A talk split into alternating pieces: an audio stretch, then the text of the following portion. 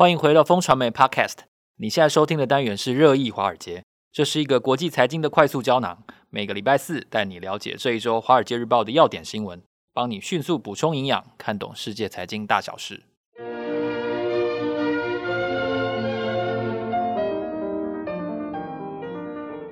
早安，各位听众朋友，大家好，今天是二零二三年六月一号。我是风传媒的财经副总编辑周岐原，坐在我身边的是我们的好朋友之杰哥。Hello，大家好。在开始这个礼拜的《华尔街日报》导读要闻之前呢，要先跟各位听众朋友推荐一档新的 Podcast，它是保德信托信全新推出的超实用的 Podcast 理财节目，节目名称呢叫做《招财进宝》。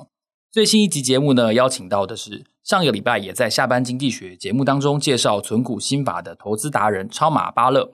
超马巴勒呢会分享他如何在三十八岁就提前退休的秘诀。这档节目呢也会一一解答大多数人对于快速获得财富自由的疑问。你知道退休金要存多少钱才够吗？你知道要如何因应当前的通膨危机吗？应经济变局又该选择哪一种投资工具呢？此外，超马巴勒也会根据不同年龄的阶段来提供大家股债配置的建议。不管你是否要开始现在就准备你投资计划、退休计划。这期节目呢，都将提供你提早实现财富自由目标的建议，千万不要错过喽！赶快点选节目资讯栏当中的链接来抢先收听吧。接下来这个礼拜要为大家导读的《华尔街日报》重点要闻呢，首先我们看到的是美国债务协议终于取得了两党的共识，渴望在最后期限之间获得解决。美股和美元会因此越来越强吗？另外呢，要钱的人太多，但是给钱付钱的条件太严苛，我们听到了。哦，许多人对于美国晶片法案的执行的细节其实是很反感的、很感冒的。它能不能够如预期的落实下去呢？第三个消息呢，是跟大家探讨，先前有谈到的是中国可能成为全球锂矿的最大的霸权。我们都知道锂矿是电动车必备的元素之一。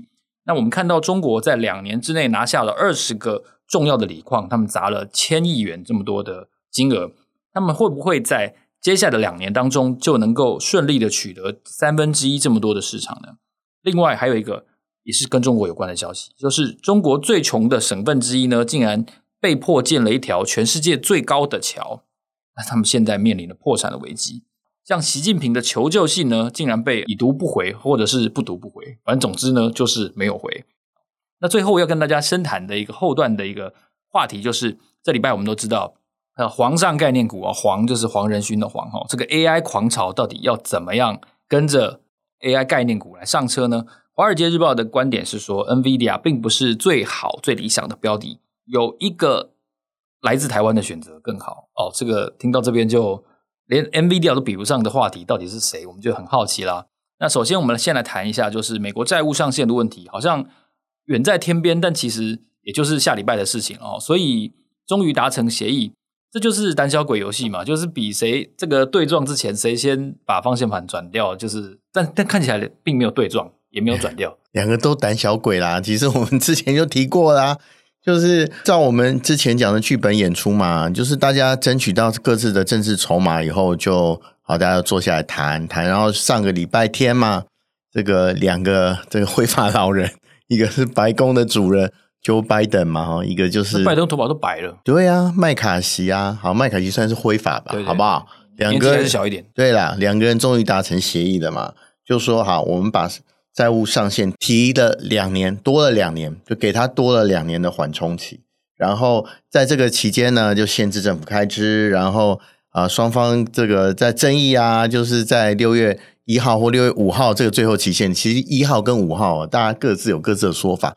反正说一号，现在说五号，啊，我们就算五号了。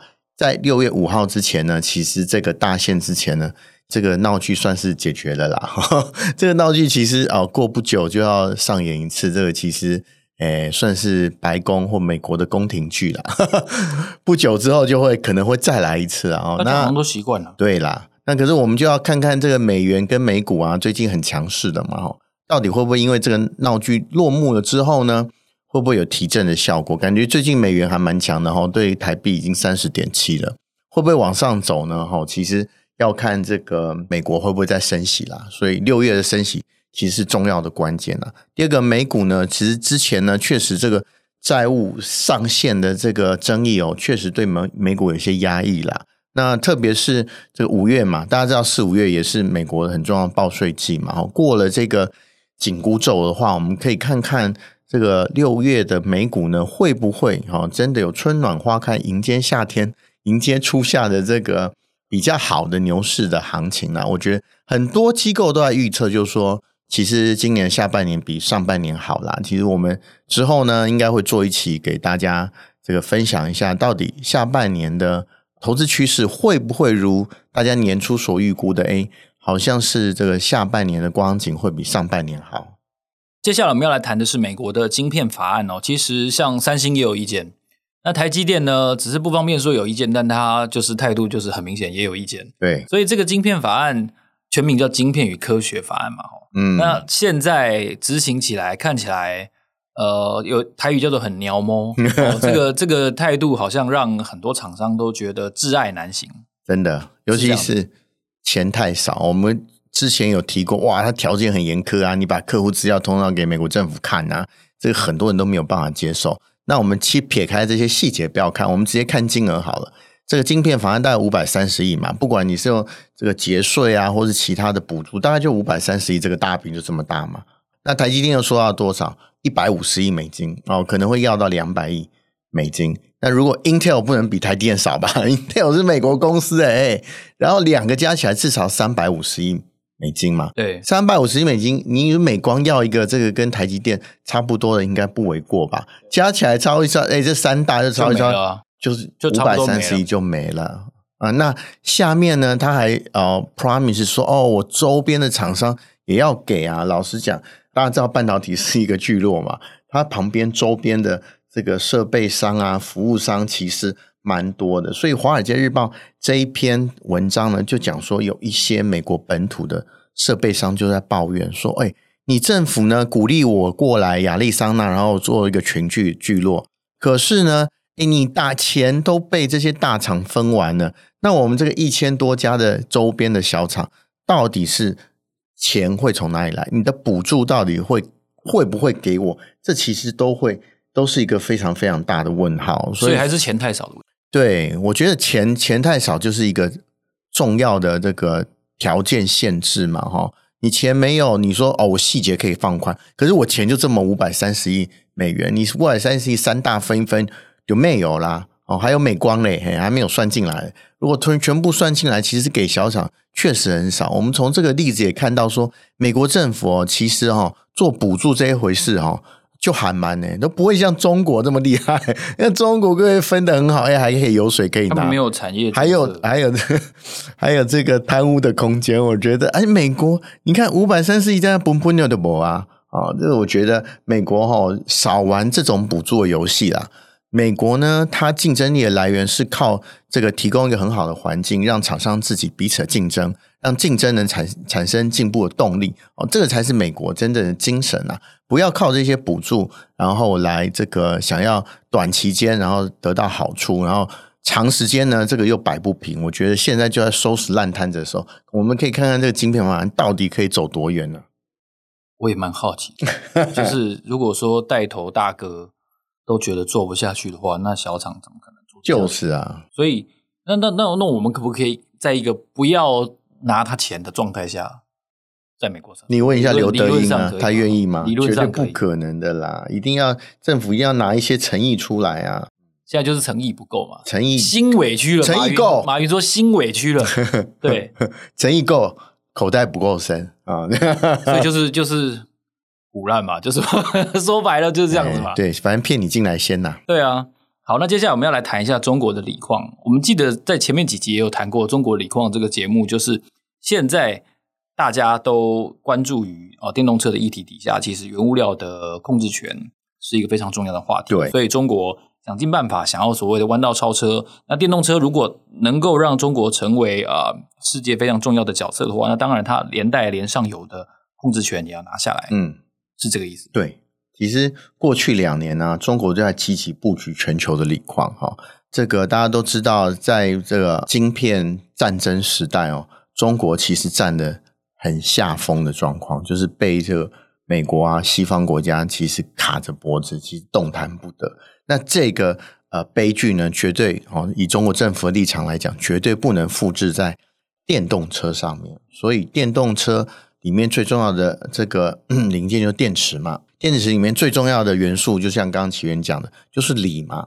那锂呢，现在需要大量的开发，所以说呢，中国在过去两年呢，就花了四十五亿美金，大概一千三百亿台币嘛，哈，到全球各地去买了二十个重要的锂矿。这个锂矿呢，其实具有战略位置，占了之后呢，其实你就能够这个掌握锂的供应哈。那根据这个有一个智库的统计呢，是说，诶，如果把这一部分呃拉丁美洲跟非洲锂矿加起来呢，不出五年，中国呢应该可以主宰全球三分之一的锂市场。我觉得这个是非常大的警讯啊！哈，是不是这个中国能够如预期哈，在这个两到五年的中间的时间，可以变成锂矿的霸权哦？那反过头来，这个牵制西方电动车的发展，我觉得这个就战略的考量而言，美国不得不不重视啦。特别是呃，大家知道锂矿。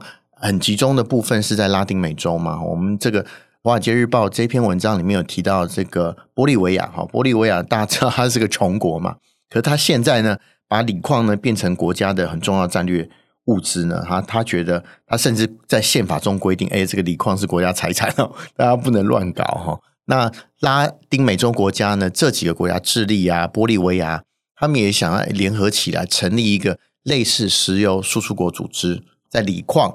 这个项目下面成立一个类似 OPEC 的组织，然后联合大家力量对这个锂矿的价格呢，能够产生影响力。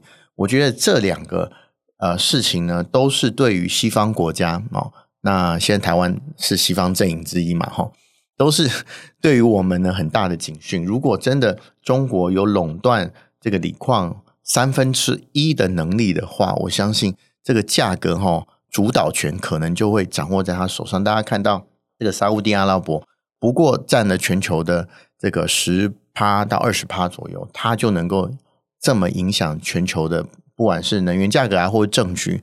所以说，这个锂矿呢，霸权呢，如果中国掌握住呢，确实对于不只是呃电动车这个行业了，哈，对于这个全球呃地缘政治，我相信也是一个大变数。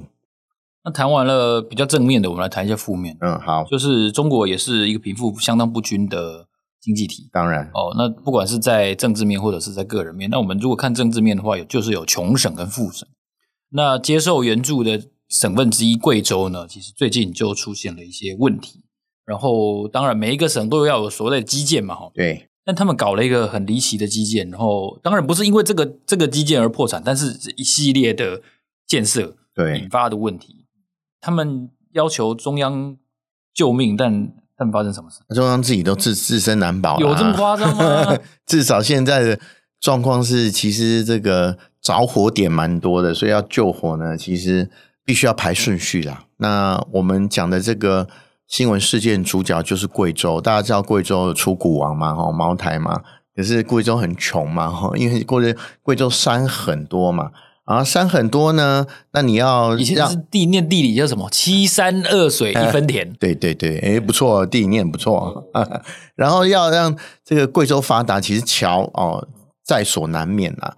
那过去十年呢，从这个二零一二年开始呢，中国国务院就发布了这个一连串非常雄心勃勃的规划，希望透过大量的交通建设呢，把这个贵州从贫穷的拉出来。然后最重要的建设呢，其实它就建了一个世界最高的桥。这个桥呢，在北盘江哈，叫北盘江第一桥。他说，离这个从桥距离到河面呢，大概一千八百多英尺啊。这个换搞到这么高？换算成公尺的话，大概有六七七八百公尺左右，所以非常非常高。然后上面有四个四条车道啦，跨越了这个五分之四的英里哦，非常大的、非常长的一个桥哦。当然，他希望透过这个桥呢。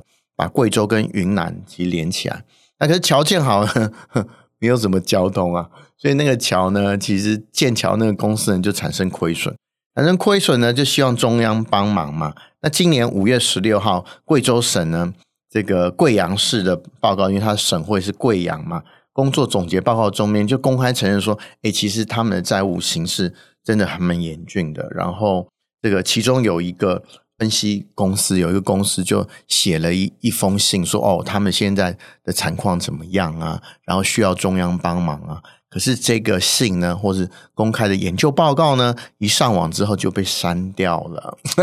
所以这个我相信是我们怀念他。中南海不希望让其他的中国的呃民众呢知道这个消息，知道我们现在贵州省呢碰到一个非常这个惨烈的状况，连这个古王茅台呢其实都没没有办法救得起整个这个省的这个财政拮据的状况。如果我们现在讲了这新闻，会不会妄议中央？下次去就被抓起来？诶，那就我们去金牛帮帮忙。对，我们接下来要讨论一个话题，就是 AI。最近这一个多礼拜，哦，AI 可以说是冲击全台湾，所有人都在问 AI 发生什么事？为什么这么热？嗯、为什么为什么台大演讲回音这么大？哦，这个真的是让让现场记者真的很难接受哈。那但是 AI 这件事情，在黄仁勋的一系列的陈述当中，我觉得呃也深植人心啦，也让他也秀了很多，就是 demo 在 Computex 的演讲上面，让大家知道说哦，到底现在的生成式 AI 加上这个加速运算可以做到什么程度？对，哦、所以 NVIDIA 它的当然它股价已经涨很多了哦，那我们现在不用介绍它。对，华尔街日报说有一只够卡后诶，嗯，那怎么会有这种事？它还不够好吗？啊，就是大家知道 NVIDIA 最近是。这个当红炸子鸡嘛，对啊，对啊。黄仁勋其实，在小弟当记者十几年前，黄仁勋每一年 Computex 都来啊，我们见他一点也不难呐、啊。我就这个见他好几次，然后当然专访了一次两次吧，我都忘了。那黄仁勋不是一个陌生人，在台湾而言啊，那他每年 Computex 真的都来，然后每一年来台湾的时候呢，或者每一次。来台湾的时候呢，都会跟 Morris 吃饭嘛，所以很友好，对不对？对，他们两个是非常好的忘年之交啦。哈。那也情如父子啦，这个我们之前都讲过。那这一次 NVIDIA，我们看到它财报大涨了，让它财报的消息让它大涨了二十五个 percent 嘛，哈，这个股价，所以说它的市值呢就增加了快两千亿美金啊，这 个所以赵元男哦就在他身上，这个绰号就在他身上停了下来哦。那当然哦，NVIDIA 的对它的展望非常好。可是 NVIDIA 呢，对于投资人来讲呢，其实是一个困难的标的哦。我们看它展望很好，可是呢，大家不要忘记它的本益比已经来到了六十一倍，而且我们是把它的今年的获利，它刚这么好的消息全部算进去了。六十一倍意思是说，以现在的获利能力，要抱着六十一年。对，就是六十一年，它有同样的获利水准。我最喜欢说大实话。对，逆才哎六十亿甲子哎，天哪！哦，这感觉估值太高了。那《华尔街日报》认为有一个台湾选择比它更好，那就是我们刚刚讲的那个 Morris 创立的公司叫台积电。啊，台积电呢，现在算一算，本益比才十七倍。大家可以看看这个 NVIDIA 这个投投单呢、啊，特别是它 A 一百哈，H 一百哈，大家看到。它两个 AI 最重要的 GPU 哈，全部是交给台积电做。那当然呢，台积电在那边抱怨说，最大的钱都给 NVIDIA 赚走了，我们只是赚小钱呐、啊。如果大家有印象的话，其实这个魏哲家在台积电开发者大会的时候有讲嘛，说，哎，我们卖 NVIDIA 大概六百美元一片晶片呐、啊，可是他卖给我们整个伺服器是快二十万美金一台，二十万美金有八片。因为八片 GPU 啊，这样算一算，其实赚最大的，其实确实是 NVIDIA 哦。那它的本益比高，好像也有道理，可是未免太高了。那在这个 NVIDIA 带动的 AI 狂潮下面呢，啊，华尔街日报认为台积电是一个以股价来说，以投资的角度来说，是一个比 NVIDIA 更好的选择，因为它也是做一个独门生意。NVIDIA 呢，只要这个需求继续起来呢。其实啊、哦，这个呃订单就一定会到台积电手上。特别是大家知道，这个全球现在哈，我看到报告，大概有一千这个一千四百万台，一千四百万台伺服器哦，年需求量哦。可是它只有一趴一个 percent 是属于 AI 的伺服器，也就是说，以后有九十九的 percent。如果说 AI 这个狂潮确实如黄仁勋讲的这样席卷全世界的话，那只要换个二十个 percent，那就很多钱了。一个伺服器，如果说真是二十万美金的话，那这个订单确实是源源不绝。虽然最大的一笔钱呢被 NVIDIA 赚走呢，不过呢，台积电却是独门生意。如果说以后 NVIDIA 因为需求太高的状况下面被迫哈 被迫 要提价的时候，要涨价的时候，那台积电当然也可以顺着涨价。哦，我们看到这一次 AI 狂潮中对台股哇，一次伺服器大厂广达，今天红海哦，礼拜二的时候，红海也跟着涨了哦。同红海之前在一百零二点五不动如山了好一阵子了，突然涨起来了哦。那大家就觉得，哎，其实有一个有一种鸡犬升天的感觉。可是就华尔街日报的立场来说呢，在众多鸡犬升天的股票中，他认为台积电啊还是最值得大家投资的。那当然，最重要的就是第一个独门生意嘛，第二它本益比真的很低，十七到十九倍，这个是比 NVIDIA 的六十倍其实低非常多。所以说，我们看到其实外资最近也在回补台积电，台股当然台积电因为涨了一波，所以有一点停滞的状况。那会不会继续涨下去？我们其实看 NVIDIA 动向，NVIDIA 动向如果说真如黄仁勋这样子预估的话，我相信这台积电有这么。呃，好的护城河，也就是它制成这么先进，然后它服务这么到位的状况下，确实是一个在 AI 狂潮下面很值得注意的标的，而且就近在我们眼前呐、啊，嗯，对吧？不过它的产业的属性跟 NVIDIA 确实是有点差别了，就硬要比的话，其实啊我是觉得不太能比啊。对啊，因为它你看它的其实毛利不能这样比啦。对啊，我们常常看到。分析师说：“哦，这这个 NVIDIA 毛利这么好，NVIDIA 是 design house，然后它不需要 fabrication，它不需要机器设备。然后台积电不一样，台积电要花很多钱买机器设备的，还有电。对，这个是很不一样的地方了。那不过呢，以赚钱能力来讲呢，诶，其实台积电虽然 margin 不会比 NVIDIA 高，不过这个长长久久下来，我觉得台积电也是蛮稳健的这个标的啦。哦，那很可惜的就是我们的股神巴菲特。”提前因为地缘政治把它卖了，真的，否则哎，没有赚到这一波会不会很痛啊？我们这个投资圈有讲一句话嘛，哈，你这个提前卖掉，没少赚了一大波，比你亏钱亏了很多还痛，真的。所以这个哈，就是散户嘲笑他。对的，我们以一年之后看到到底我们巴菲特老先生的决定到底对不对？感谢大家的收听，你现在收听的是热议华尔街节目。下个礼拜四的早上八点，我们会在这里继续为大家导读《华尔街日报》的重点要闻。如果你想要知道更多最新最重要的消息的话，欢迎你透过节目资讯栏当中的连结，订阅我们发送的免费电子报。每周会有三封，为你快速掌握国际财经大事。让我们下周见喽，拜拜，拜拜。号外号外，新北好茶春季百万冠军茶包种茶上市喽！你看这茶汤澄清透亮、优雅清新，充满兰花、七里香、栀子花的清香，圆润的茶香意犹未尽啊！修蛋鸡嘞，我要 call in，这么好的包种茶，怎么没先告诉我这位品茶小王子？我要马上订购百万冠军包种茶！哎呦，别急啦，想订购新北好茶，可以拨打平林区农会的电话零二二六六五七二二七零二二六六五七二二七。